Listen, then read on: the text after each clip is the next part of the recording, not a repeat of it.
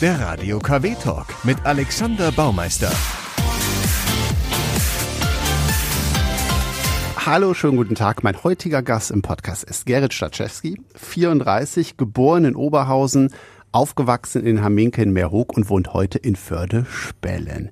Er ist Single, hat eigentlich mal Bankkaufmann gelernt und ja, ist heute Fotograf, Künstler, Regisseur, Filmemacher. Die einen, die kennen dich vielleicht aus ähm, der Naked Hearts Fotoserie, wo du Menschen quasi nackt in eine Herzform geformt hast und fotografiert hast. Oder vielleicht auch den Film Pott-Originale mit, mit Fußballfans, vor allem aus dem Umfeld von Bochum, aber auch Schalkern. Ja, und auf jeden Fall noch viel, viel mehr. Darüber reden wir ja. Deswegen bist du zu uns in den Sender gekommen. Sag mir mal ein bisschen, ich habe wenig darüber rausgefunden, wie du in Meerhoek aufgewachsen bist. Erstmal hallo, äh, ich freue mich hier zu sein und ja, ich bin in Meerhoek äh, groß geworden, habe dort von 1989 bis 2010 gelebt, weil meine Eltern dann irgendwann von Oberhausen halt an den schönen Niederrhein äh, ziehen wollten. Und da bin ich meinen Eltern eigentlich schon sehr dankbar für, weil meine Kindheit in Meerhoek war äh, absolut äh, unbeschwert und war dort im Fußballverein aktiv. Habe zwar nie gespielt, weil ich immer ein bisschen zu kräftig war und auch in die Trikots nicht reinpasste, aber ich habe tatsächlich mal äh, ein Tor gemacht, ein Pflichtspieltor, das gab es auch mal auf Video und alle meine alten Freunde von früher quatschen mich immer noch darauf an, weil alle halt wissen, dass ich ein Tor gemacht habe. Und was ich in Meerhoek aber auch auf eine Art sehr äh, spannend fand, dass Meerhoek halt immer schon ein sehr politisches Dorf war. Meerhoek okay. hat ja immer eine, ja gerade so Ende der 90ern hast du ja, war es ja echt halt ein Dorf, wo du ja echt noch an der Tankstelle hast du echt eine Skins gehabt und du hast aber in Meerhoek hast du auch immer viele echte Punks noch gehabt und das fand ich als Kind insofern schon irgendwie spannend und interessant, weil man sich auch da schon einfach so politisch irgendwie anders so Gedanken halt so einfach äh, gemacht hat und in Meerhoek war auch immer ganz wichtig für mich, äh, dass Meerhoek einen Bahnhof hatte. Also ja, da sind wir ja schon viel viel weiter. Ich würde ja. noch mal gerne zurück zu den Skins oder Punks zurück. Welche Haarfarbe hattest du denn? Wo hast du dich eingeordnet in diese? Also ich war da immer, also da war ich ja tatsächlich halt sehr, sehr jung und Meerhoek hatte ja wirklich zu der, zu der Zeit, also auch über NRW hinaus ja echt so einen Ruf. Ne? Mhm. Also wenn jetzt 20.04. war, Geburtstag von ja. Adolf Hitler, war halt quasi äh, Staatsschutz, eine halbe Hundertschaft irgendwie am Bahnhof und also ich bin halt Fotograf und modisch ganz wichtig, fand ich beide Seiten einfach mal ganz interessant, mhm. weil der klassische Skin oder Fascho, den gibt's heute ja gar nicht mehr. Jetzt sag mir aber nicht, dass du auch keine Haare hattest. Bitte? Nein, ich habe immer schon, ich habe immer eigentlich schon äh, längere Haare gehabt. Jetzt äh, eine schöne Naturlockenpracht, damals glaube ich noch Stehhaare. Aber dennoch haben sich so gewisse Bilder jetzt, wie gesagt, nur rein modisch äh, im Kopf dann irgendwie halt eingebrannt, dass du sowohl noch die Leute hattest mit Irokesenschnitt und äh, teilweise Parker. Dort hast du die halt gehabt irgendwie in ihrer Bomberjacke und beide hatten aber eins gemeinsam. Beide haben Hansa-Bier getrunken mhm. und ja, irgendwie kam das jetzt irgendwie auch so in den Sinn, wenn ich halt an mir hochdenke, weil mich das dann schon natürlich auch in meinen späteren Dingen, die ich halt so gemacht habe, natürlich schon halt so geprägt hat, weil man einfach halt sich politisch schon halt befasst und auch mhm. beschäftigt hat. Und das, das ist die Geschichte auch mit von Meer hoch, ob das die Leute gerne hören oder mhm. nicht. Aber zu der Zeit hat es auch im Meer hoch halt auch öfters, weil ich habe neulich halt, ich drehe ja gerade meinen zweiten äh, Kinofilm, mhm. eine, eine durchgedrehte, improvisierte Ruhrpott-Komödie und hat neulich mich mal gefragt, boah, würde ich jetzt mal eine, einen Film machen, der so ein bisschen so eine andere Ernsthaftigkeit hat und da habe ich tatsächlich äh, echt überlegt, boah, eigentlich ist hat mir hoch so viele Geschichten. Mhm. Ja, und äh, gerade weil es halt diese beiden Strömungen gab, links und rechts, dann ist irgendwann auf ominöse Art und Weise ein Pizzabäcker ermordet worden und okay. äh, Meerhoek hatte so, also ja, da dachte ich eigentlich, boah, das wäre so spannend, das im Grunde äh, zu verfilmen. Ob ich es vielleicht irgendwann mal mache, ich weiß nicht, aber auf jeden Fall hatte ich so auf jeden Fall so Gedanken. Was haben deine Eltern gemacht? Äh, meine Mutter hatte äh, zwei Immobilienbüros und war Immobilienmaklerin und Vater war jahrelang in einer führenden Position bei einer Gabelstaplerfirma mhm. und hat später so hat später als privater Dozent so gearbeitet. Geschwister hast du keine? Doch, Geschwister habe ich einen ja. Bruder, sieben Jahre älter. Ja. Arbeitet bei der Sparkasse in in Emmerich und ja, ohne ihn wäre ich halt nie zum Fußball gekommen nach Bochum. Mhm. Und das ist halt ganz, ganz, ganz wichtig für meine Entwicklung halt, weil ich schon wirklich dann mit sieben Jahren circa halt dann echt schon immer im Ruhrstadion in Bochum halt immer war. Mhm. Und weil mein Bruder und auch mein Vater mich halt immer mitgenommen haben und äh, Fußball natürlich in meinem Leben und in meiner Vita äh, eine sehr große Bedeutung und einen großen Stellenwert hat. Und deswegen bin ich meinem Bruder schon sehr dankbar für. Wenn wir jetzt den ersten Musiktitel aus deiner Vita hören, dein Soundtrack des Lebens, ist das ein Fußballsong oder? Nee, ich hab wollte eigentlich, äh, ich war jetzt ganz überrascht, dass ich die Musik eigentlich bestimmen dürfte. Also es wenn ich ein Lied leid, aus meiner Vita spielen, wenn ich ein Lied aus meiner Vita spielen würde, wäre es halt mein Lieblingslied äh, The Verve Bittersweet Symphony. Mhm. Aber weil ja auch mein neuer Film bald bevorsteht mhm. und wir haben halt im Zuge des Films habe ich auch selber Lieder mit äh, geschrieben, mhm. finde ich es irgendwie auch ganz lustig, wenn ja zum Beispiel äh, ein Lied äh, Radiopremiere äh, feiert und das Lied ist insofern durchaus sehr äh, besonders, weil also das Lied heißt erstmal, der Interpret heißt Helmut, mhm. ja, und das Lied heißt Lass mich die Luft in deiner Lunge sein.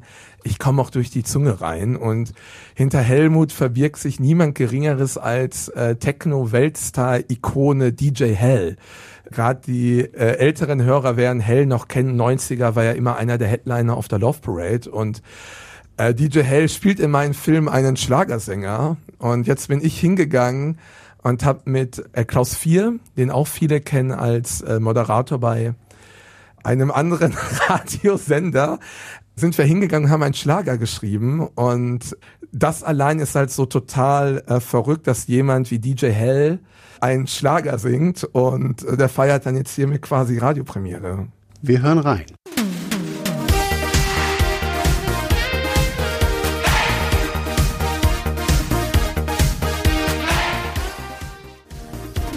Lass mich die Luft in deiner Lunge sein.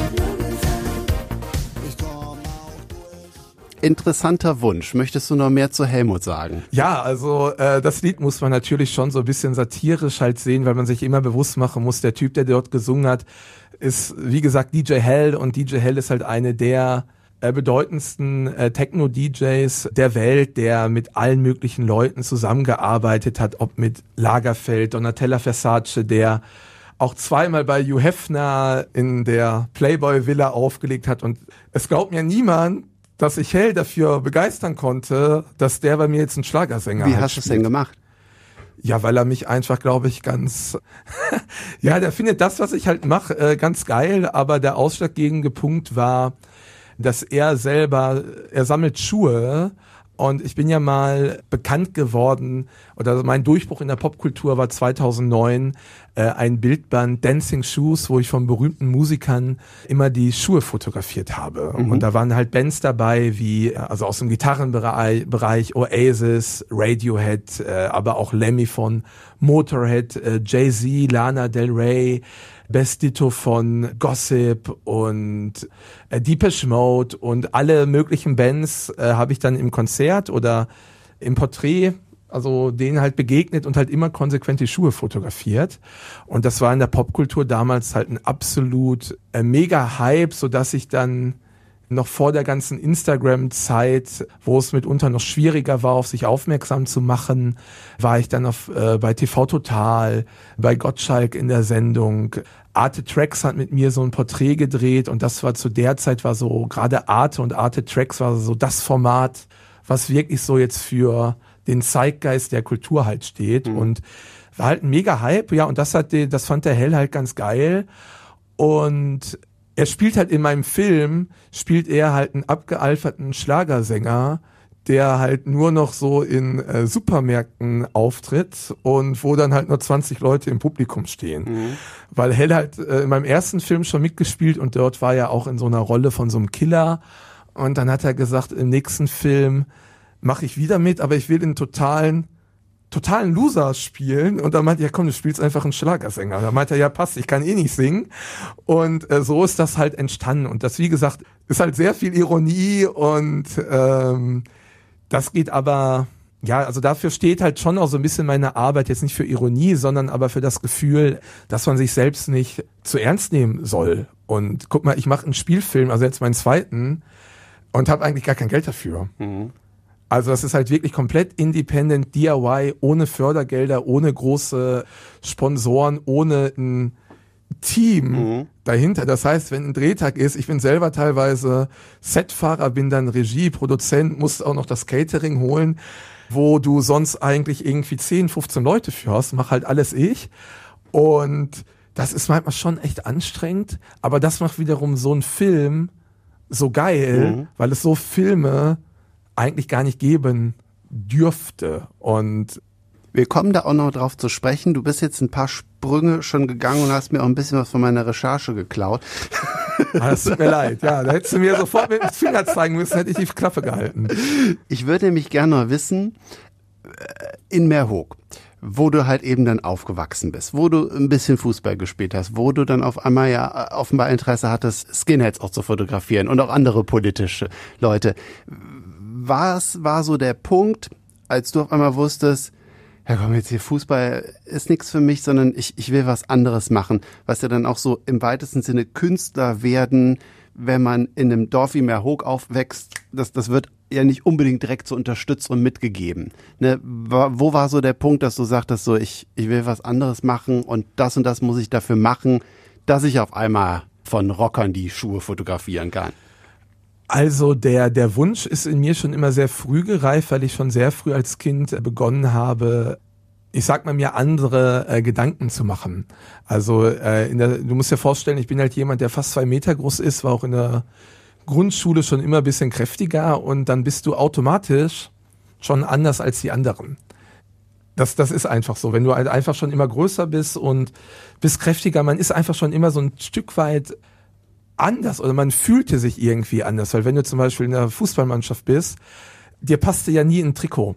So, und das sind so Dinge, die mich schon früh dazu gebracht haben, über Dinge einfach anders irgendwie äh, nachzudenken und ja, und ganz wichtig war für mich halt einfach, dass mein Bruder mich mitgenommen hat, damals halt ins Fußballstadion VfL Bochum, Anfang der 90er und das hat mich einfach elektri, elektri, wow, wow, kann ich nicht aussprechen, äh, hat mich einfach fasziniert, hört sich auch gut an.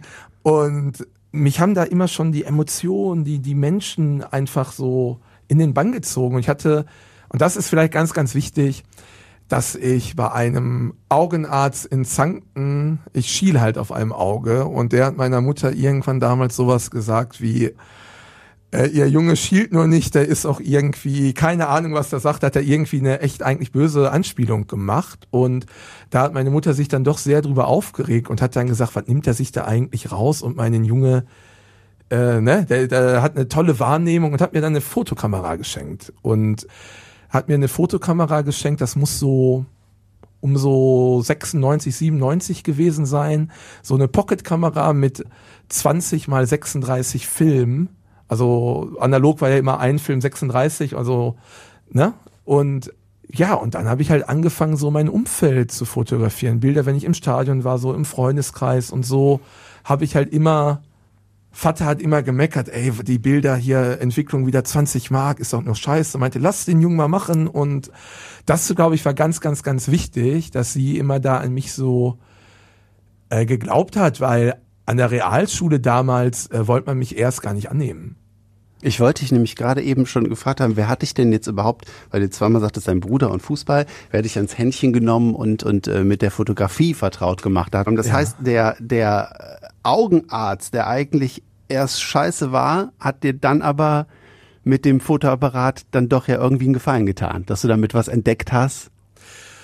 Vielleicht, aber ich glaube dennoch meine Begeisterung für Fotografie äh, wäre auch halt später gekommen, weil ich es schon immer toll fand, alte Dias so äh, von meinem Vater anzusehen. Weil mein Vater hat wohl auch sehr früh angefangen, halt irgendwie so mit einer Spiegelreflex, aber auch echt nur so wirklich hobbymäßig irgendwie halt so, so zu filmen, aber das hat mich auch schon, glaube ich, so fasziniert. Also ich glaube, das wäre auch mitunter später gekommen, aber dennoch war dieser Augenarztbesuch, glaube ich, äh, Schlüssel. schon mitunter halt irgendwie halt ein Schlüssel. Und ich Warum die Bankausbildung?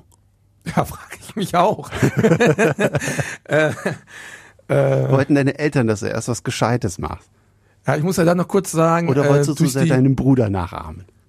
ähm, vielleicht. Nein, ich glaube, also durch die durch die Fotografie damals habe ich damals, das ist noch wichtig zu erwähnen, habe ich dann so ein Fußballfanzine gemacht, halt so ein Heft, also meine Bilder, kurze Geschichten, was ich so erlebt habe, wenn ich wieder in Bochum im Stadion war, habe dazu so Geschichten geschrieben, äh, am Kopierer meiner Mutter kopiert und habe dann so ein Heft gemacht unterwegs in Sachen Fußball und habe die erste Ausgabe war 2000, da war ich gerade so 13, 14, halt dann verkauft am Schulhof vorm Stadion in Bochum und habe halt so mehrere Ausgaben gemacht und da ist schon immer mein Wunsch gereift, ich will nichts anderes machen. Ich will einfach sofort schreiben, kann ich etwas, aber nicht so gut, aber dann immer gesagt, ich will ich will Bilder machen, ich will fotografieren.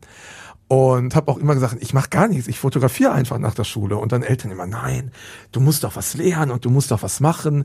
Und Studium kam für mich auch nicht in Frage. Und ja, dann war die Schule irgendwie dann halt so zu Ende. Das Lustige ist, ich habe die Bewerbung an die Bank habe ich gar nicht geschrieben, hat mein Vater geschrieben, weil ich wollte halt echt nichts machen und er meinte, das kann nicht sein. Du musst doch jetzt irgendwie was lernen und ich hätte am liebsten einfach mal ein, zwei Jahre nur fotografiert und du musst was lernen. Und dann hat mein Vater echt die Bewerbung geschrieben und hat mir hier unterschreiben, so und dann, ach komm, dann schicken wir da halt mal ab. Ja, und dann äh, hat hat die Bank mich nachher genommen. Ich glaube, die Bank hat das auch doch sehr bereut, weil ich mich halt, ich bin ein eigener Kopf, weißt du, und in so einer Banklehre musst du schon eigentlich eher so der, Wo hast du dann gesessen? In Meerhoek in der Filiale oder? darf man die Bank nennen? Ja einfach, welchen Ort du warst. Ach so, äh, Ich weiß ja nicht, was du da angestellt hast, ob die so, sich nein, freuen, ich habe wenn du, nicht, ich wenn du dich jetzt ich hab da nichts Schlimmes angestellt, aber ich war schon eigentlich immer auch äh, wirtschaftlich, politisch, vor allem auch eigentlich interessiert, aber in der Bank war insofern nochmal wichtig vielleicht für mich, also es war schon so die schlimmste Zeit meines Lebens, bin ich ehrlich, waren halt zweieinhalb Jahre und ich war dann in Filialen in von Wesel über, okay, wo war die Bank noch hier? Äh, Wesel, dann halt Emmerich, Kleve. Vielleicht kann man jetzt schon wissen, was für eine Bank das vielleicht äh, gewesen ist. Sagst du besser nicht, um die Bank Ja, zu schützen. Sage sag ich nicht. ähm, und ja, das war für mich durchaus schon halt echt eine Qual, mich da halt hinzuschleppen. Dann im Anzug irgendwie rein. Und ich hatte halt immer auch längere Haare. Und dann warst du gerade bei der Bank genommen, hast so ersten Tag und dann packt dich einer so einen Arm und sagt mal, bevor Sie nächste Woche in eine Geschäftsstelle gehen, gehen Sie doch mal bitte zum Friseur. Und das war für mich, wo ich dachte, das hat er jetzt nicht ernsthaft gesagt, weißt du, ob ich jetzt die Haare ein bisschen länger, also das war so, oh, da dachte ich, das, das, ey, das fand ich irgendwie schon so krass eigentlich so. Und das, was mich in der Bank aber anders geprägt hat, war, ja, da halt zu merken und auch wirklich festzustellen, was ich im Leben halt einfach nicht will. Und ich habe es halt auch durchgezogen, dass ich hätte sie auch abbrechen können. Ich habe mir aber gesagt, nee, ich ziehe das jetzt einfach echt äh, durch. Und Die Zeit äh, musste Papa nicht das Filme entwickeln bezahlen. ja, das stimmt, das stimmt. ja, und hab's durchgezogen und seit 2008 mache ich halt einfach meine freie Kunst Ja. so und ist das großartigste, was es gibt, wenn du für dich eine Passion hast und gehst dieser Passion nach, ob du jetzt mal gut, ich hatte nie viel Geld, aber ähm, trotzdem bin ich immer irgendwie durchs Leben gekommen. Also ich bin auch Lebenskünstler, bin ich auf jeden Fall. Du hast aber ja, du hast ja auch ein paar äh, Adressen, für die du gearbeitet hast. Du hast für den Rolling Stone Bilder gemacht, für Musikexpress. Du hast, glaube ich, du hast George Clooney auch fotografiert. Da gab es eine Ausstellung irgendwo in den Niederlanden. War es auch in Amsterdam? Ja, genau. Also die älteste Fotogalerie in Amsterdam, Melkweg, hat mir damals 2013 eine große Werkschau gewidmet. Da waren halt echt ein paar tausend Besucher. Und das war für mich halt eine riesige äh, Anerkennung, weil sonst haben in dieser Galerie hat damals der junge Wim Wenders, der berühmte Regisseur, ausgestellt. Und das Melkweg kennt vielleicht viele, weil das ist neben dem Paradiso die wichtigste Konzertlocation in Holland und das war natürlich eine großartige Zeit und zu George Clooney muss ich noch eine Anekdote erzählen. Ich habe ihn nie in, also porträtiert, dass ich ihn jetzt äh, getroffen habe, um ihn porträtieren zu können.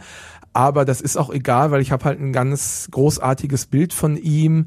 Und da habe ich damals dann äh, mal eine Woche die Bank halt geschwänzt, weil ich eine Akkreditierung hatte für die Berlinale, für die Filmfestspiele in Berlin. Und dann hast du auf einmal eine Akkreditierung Berlinale, muss aber irgendwie in die Bank, kriegst irgendwie keinen Urlaub. Ja, da gibt's keine, kann, muss ich gar nicht überlegen. Ich muss das wahrnehmen. Wenn du eine Akkreditierung Berlinale hast, muss ich einfach da für mich hin.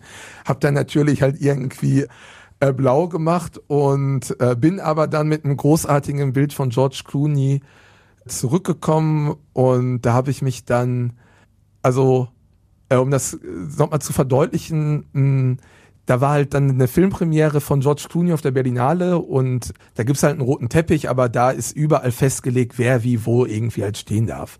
Und am roten Teppich durfte ich nicht stehen.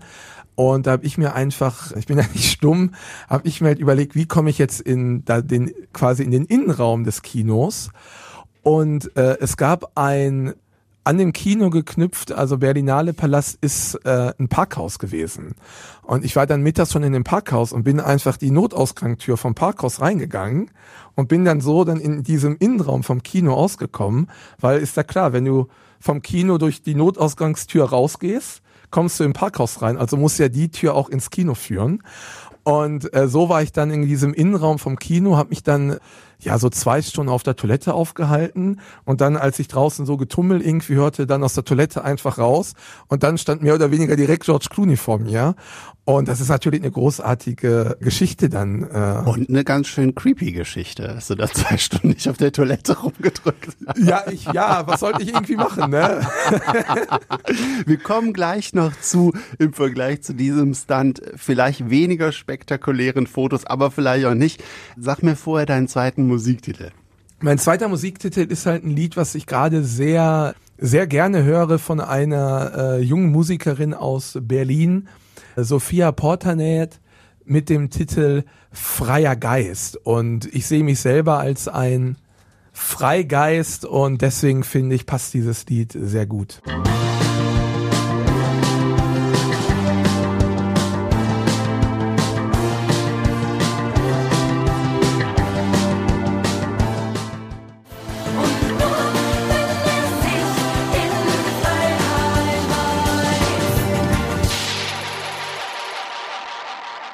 Sophia Portanet. Habe ich noch nie von gehört. Hat mir aber gefallen. So ein bisschen Post-Punk auch, ne? Ja, ist auch so ein bisschen so neue deutsche Welle und äh, Woher kommt die Sache? Er ist in Paris geboren, Kiel aufgewachsen, lebt in Berlin und wird von der Musikkritik halt echt mega gelobt und hat eine unglaubliche Präsenz auf der Bühne, so etwas kühl und nahbar wie so eine französische Filmdiva, aber dann wieder auch so war also so ein richtig raviger Power Spirit auf der Bühne. Ganz, ganz tolle, äh, reizende Frau und ist auch wiederum ein Track aus dem Soundtrack zu meinem neuen Film. Über den wir auch noch reden. Ich wollte erst einmal wollte ich eben schon mit dir kurz über Berlin reden, weil dir war es ja auch wichtig, manchmal zu sagen, Meerhoek hat einen Bahnanschluss, also schon auch wichtig vom beschaulichen Niederrhein immer mal wieder wegzukommen. Heute wohnst du aber in Förde-Spähen. Warum das wird man ja immer dann auch als, wenn man ein bisschen anders oder künstlerisch aktiv ist, gefragt, warum nie nach Berlin? Warum wolltest du nicht nach Berlin? Also ich habe natürlich schon auch äh, Zeit irgendwie in äh, Berlin äh, verbracht und hatte dort 2009 auch einen tollen Galeristen Thorsten Heinze, der äh, einer der Choreografen war von Michael Jackson mhm. und habe in Berlin ganz großartige Partys auch mit so erlebt, aber mein Herz hängt auch hier am Niederrhein halt auch sehr, auch halt familiär. Äh, meine Mutter sitzt im Rollstuhl mhm. und ich habe mit ihr halt doch ein sehr enges, tolles Verhältnis, weil sie auch immer an mich geglaubt hat und habe auch da halt immer gesagt, ich will halt irgendwie so einen anderen, Familie ist mir wichtig und mit Berlin habe ich auch immer so das Problem gehabt, dass halt, also du bist jetzt nicht unbedingt kreativer, nur weil du jetzt in Berlin bist Du bist dann auch in gewissen Kreisen und man feiert sich jetzt irgendwie selber. Und wenn ich jetzt wieder nach Berlin gehe und gewisse Leute treffe, erzählen die mir genau das Gleiche, was sie mir vor zehn Jahren erzählt haben, was sie denn alles machen wollen. Aber viele sind da, die machen dann auch irgendwie dann gar nicht. Und ich äh, bin hier am Niederrhein äh, schon sehr für mich und habe hier meine kreativsten Ideen so gehabt und es ist nun mal halt meine Heimat und würden alle Kreativen aus allen Dörfern und kleinen Regionen verschwinden, dann wäre das ja alles sowas von Genau trostlos. meine Meinung, finde ich auch. Es Und können ja nicht alle nach Berlin. Es müssen ja auch ein paar Ja, und das finde ich da auch bewusst einfach halt mal wichtig. Aber klar muss ich auch sagen, wäre ich auch dauerhaft in Berlin, wäre ich, was das Fotoding anbelangt, wäre ich auf einem ganz anderen Level, weil ich da einfach in ganz anderen Netzwerken gewesen bin und du gehst quasi raus und kannst so viele tolle, spannende Menschen und auch bekannte Menschen treffen, die dich wieder anders weiterbringen. Und das ist dann manchmal, finde ich, so, ich liebe hier diese, diese Ruhe am Niederrhein auch so, dass der typische Niederrheiner ist ja in der Regel eigentlich sehr mürrisch. Ich trage halt gerne goldene Schuhe, weil ich die Schuhe von Musikern fotografiert habe und man merkt immer noch, dass Leute dich dafür eigentlich blöd angucken, oh, da ist einer, der trägt goldene Schuhe. Das wird in Berlin ja niemand äh, interessieren. Irgendwie finde ich das sympathisch, aber was mir hier dann im Niederrhein manchmal halt doch fehlt, ist halt dann doch leider wiederum diese kulturelle Vielfalt, was auch gerade so Aber die Äh, haben wir auch hier. Also ich habe für meinen Podcast auch ein niederrheinisches Original, eine Ingrid Kühne interviewt, die ja in Xanten wohnt. Oder äh, ich meine jetzt sowas wie das Mörs Festival, das Jazz Festival holt ja auch kreative, kulturelle Menschen hier. Mein letzter Podcast war mit Maria Portugal, die die Improviser in Residence dieses Jahr da ist, die virtuos Schlagzeug spielt, die mit ihrer Freundin jetzt für ein Jahr in Mörs wohnt, aber eigentlich aus Brasilien kommt. Also wir haben nicht in der Dichte wie Berlin, aber wir haben auch solche Leute hier. Ich wollte ja mit dir auch noch über Bilder reden. Erzähl mir bitte ähm, von einem Foto, was an der Grundschule in Wesel-Feldmark entstanden ist. Ja, also angefangen habe ich ja quasi halt, wenn man so möchte, als äh, Fußballfotograf, aber ich habe nie Spielszenen in den Fokus gerückt, sondern immer das drumherum. Menschen, Emotionen, äh, Gefühlsausbrüche, das hat mich halt immer schon sehr halt gepackt und ich habe mein Fachabi gemacht äh, in Wesel-Feldmark am Berufskolleg und später dort auch meine Berufsschule gehabt von der Bank und immer wenn ich von Meerhoek nach Wesel-Feldmark mit dem Zug gefahren bin, bin ich halt ganz dicht an der Grundschule von Wesel-Feldmark vorbeigefahren.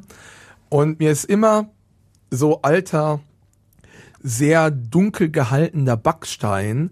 Und du hast von ganz weit weg hast du schon immer so eine Torwand mit Weiß, ja, an dieser Mauer gesehen. Und immer wenn ich mit dem Zug dran vorbeigefahren bin, habe ich immer gedacht, boah, mal, was ist das eigentlich für ein geiles Motiv? Und habe mir Jahre vorgenommen, das irgendwann mal zu fotografieren. Und dann 2010 bin ich dann wirklich mal zu der Schule gegangen und habe halt dort ein Bild gemacht. Und dort hat gerade halt ein Mädchen äh, oder ein Junge, ich weiß nicht mehr, hat da gerade irgendwie selber so Bälle getreten. Und ich habe das fotografiert so von hinten. Und das war ein unglaublich intensives Bild und das hat dann damals äh, den Bundesjugendfotopreis gewonnen, also Kunst äh, des Jahres, also auf der Berliner Liste. Damals äh, 5000 Euro mitgewonnen, was damals also für einen Bildpreis natürlich mega viel Kohle war und ist in ganz, ganz vielen Büchern abgedruckt worden, weil das Bild ist im Grunde so minimalistisch. Schwarz-Weiß-Bild, einfach nur Backstein schwarz und eine weiße Torwand und ja, mein, mein wichtigstes Bild, was ich in Wesel gemacht habe und dann gibt's noch ein Der dickste Schiri Deutschlands. Richtig, dann gibt's noch ein, also es gibt viele Motive, die ich von ihm gemacht habe und habe ihn auch mal für eine Doku gefilmt. In Wesel eine absolute Ikone, eine Legende vom Herrn Uwe B., Uwe Bresch, ein leider nicht mehr aktiver Schiedsrichter, der für Viktoria Wesel gepfiffen hat. Und Uwe B. war so ein richtig klassischer äh, ich verlasse nie den Mittelkreis äh, Schiedsrichter, der halt wirklich also immer fast nur im Mittelkreis stand. Und ich glaube, der hatte echt Größe 7XL und hat aber das ganze Spiel unter Kontrolle gehabt. Der hat so, der hat eine Aura gehabt und der hat dennoch das ganze Spiel kontrolliert, aber hat nur Kreisliga C gepfiffen. Und ich liebe Kreisliga C. Da entstehen die großartigsten Geschichten und Bilder und nur wegen Uwe B. macht das Format, zeigt das wunderbare Welt des Fußballs, äh, diese Fußballsendung, macht nur also die porträtieren manchmal Schiedsrichter und ich war der Ideengeber, weil Uwe B, das Video, was ich von Uwe B gemacht hat, hatte bei mir paar hunderttausend Klicks und daraufhin hat dann Zeigler gefragt, ey hör mal Gerrit, kannst du mal Kontakt zu Uwe herstellen? Und so haben die äh, echt einige Schiedsrichter porträtiert äh, und Uwe B war der Schlüssel. Und ich liebe einfach solche Typen. Und weil Uwe B., das muss man sich vorstellen, der lebt gar nicht weit von hier, der lebt hier äh, in den Hochhaus am Bahnhof hier in Wesel und hatte gar kein Auto. Der hatte nur einen Schalke-Roller. Also Schalke-Roller, weil blau-weiß und hatte Schalke-Aufkleber drauf und ist dann zu den ganzen Spielen hier im Kreis Wesel äh, bis dann halt hier nach Dingden, Wert und keine Ahnung wohin, ist er immer mit seinem Roller gefahren und allein dieses Bild dieser 150 Kilo Mann auf so einem kleinen Roller, der nur 25 fährt und ist dann teilweise für ein Auswärtsspiel in äh, Dingen an der holländischen Grenze dann teilweise mal eben anderthalb Stunden für eine Fahrt mit dem Roller unterwegs gewesen, finde ich einfach geil. Also ganz großartiger Typ und hat halt so in Fußballkreisen ist Uwe B. hat das zu einer kleinen äh, Berühmtheit äh, geschafft. Du ein, ein Bild hat dir aber im Nachhinein noch Ärger eingebracht. Ne, aus der Naked Heart Serie. Willst du darüber reden? Ja, klar. Äh, das, das andere Projekt, für das ich ja stehe und auch bekannt geworden bin, heißt Naked Heart. Ein äh, Kunst-Nackt-Projekt, äh, für das sich echt tausend Menschen äh, ausgezogen haben. Das muss man sich halt wirklich vorstellen. 1000 Menschen. Ich habe das so circa zehnmal gemacht auf äh, Musikfestivals, auf dem bekannten Melt-Festival oder auch in Wien beim größten Festival Österreichs Frequency.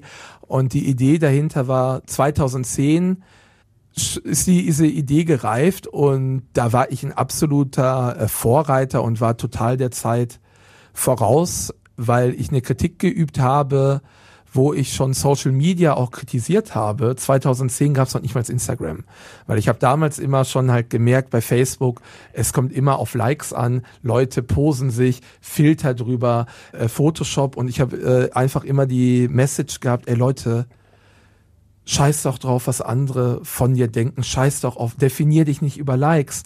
Sei einfach du selber, ob du groß, dünn, dick bist. Wir sind alles Menschen und der Körper ist nur der Körper und damit nur die Hülle und es kommt immer auf die Seele und auf innere Werte an. Und habe da einfach gesagt, ey Leute, ich will jetzt hier ein großes Bild schaffen, wie ich ein großes Herz forme aus ja nackten Menschen. Und das ist mir dann auf dem Melt-Festival äh, gelungen, dass sich dort damals äh, 130 Leute für äh, ausgezogen haben. Äh, einer der, der schönsten Momente meines Lebens, aber es war unfassbar heiß und der, der Boden war so heiß und die Leute waren dann barfuß, die haben sich halt fast alle die Füße halt verbrannt. Das habe ich gar nicht bedacht.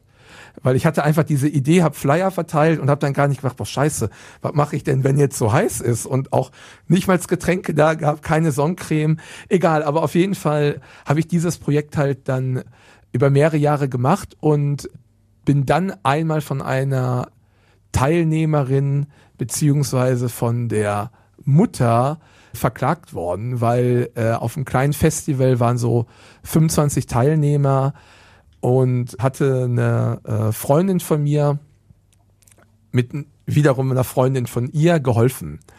Und sie stellte sich mir halt vor und war auch, hat sich auch, keine hat gerade gesagt, hat, hat Abi gemacht und dies und das so. Da war sofort ein Vertrauen, da war für mich jetzt gar nicht, da war jetzt für mich äh, klar, sie ist auch äh, volljährig und hat halt geholfen und hat das gemacht wie meine Assistenz und hat sich dann auch dafür halt mit ausgezogen und dann das Hauptbild war, wie halt quasi 20 Menschen nackt von hinten eine Bühne stürmen. Du siehst quasi gar kein Gesicht. Und das Mädel stellte sich aber raus, war dann 17 Jahre und neun Monate. Mhm. Und ihre Mutter hatte damit ein ganz, ganz großes Problem. Und das kam dann halt echt zum Gerichtsprozess. Und weil, klar, ich war dann auf einmal in Amsterdam und dann schrieben manche Zeitungen, weil mein Nachname halt auch mit Star beginnt, hier Starfotograf, weil ich auch viele Promis fotografiert habe und echt einen Hype hatte zu der Zeit, haben die vielleicht halt einfach gedacht, ey, hör mal, bei dem ist jetzt irgendwie Kohle zu holen. Und das ging dann halt echt bis vors Gericht, weil ich einfach immer sagte, hör mal, sie ist gar nicht zu erkennen.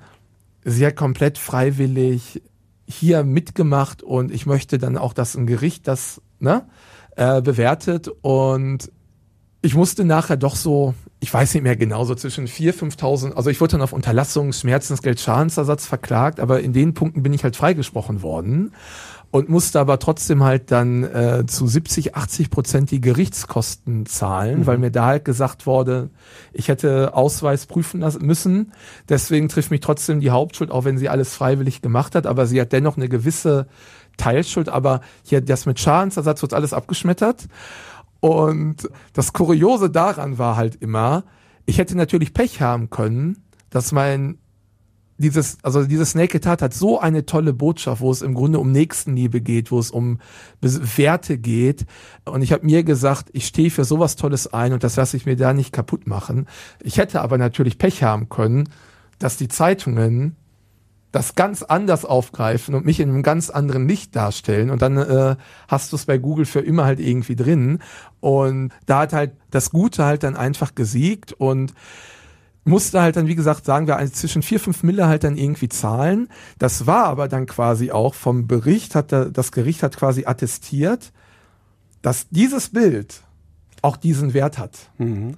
Und das Bild darf ich nie mehr ausstellen, das Originalbild, aber Kunst muss immer weiterleben und so habe ich sie dann aus dem, ne, mhm. aus diesem Bild ausgeschnitten. Da ist halt eine weiße Fläche und das Bild wiederum hat dann ein Fan von mir gekauft. Und das ist insofern echt lustig, äh, wenn du halt so viel so Social Media halt machst. Man hat ja manche Leute, die liken alles. Und zu der Zeit hatte ich einen Typen, äh, ich kann den Namen, äh, darf ich nennen, äh, Christoph Schmidt, und der hat zu der Zeit alles immer geliked.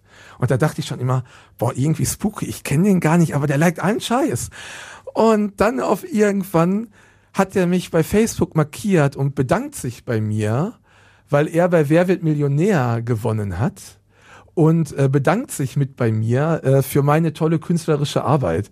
Da meinte ich, wie, du hast bei Wer wird Millionär gewonnen? Da meinte er, ja, ich habe hier gewonnen, äh, damals 125.000 Mark und äh, hat mir dann gesagt, weil da war das mit dem Prozess, meinte, hör mal, egal was du zahlen musst, ich zahle das für dich, weil äh, ich deine Arbeit mag. Und so hat er dann wirklich dieses Bild dann gekauft. Mark gab es dann nur nicht schon. Bitte? Mark gab es da nur nicht. Ne, Euro, sorry. äh, 125, genau, für, für äh, 5000 Euro hat er dann dieses Bild dann halt okay. äh, gekauft. Und das ist halt eine großartige Geschichte, die mich auch immer ermutigen lässt, selbst wenn du gerade mal mit dem Rücken zur Wand stehst, Deswegen habe ich auch gefragt, ob du darüber reden willst, weil natürlich irgendwie das, das nochmal auch zu erwähnen, das, das heißt es bleibt irgendwo nochmal hängen und da bleibt immer auch was hängen, oh, hat eine Minderjährige fotografiert oder ja, aber, hat einen Prozess oder ne, ja, so. Aber äh, da ganz ehrlich damit, äh, man, man muss immer irgendwie äh, äh, differenzieren und wenn man heute sieht, wie sich andere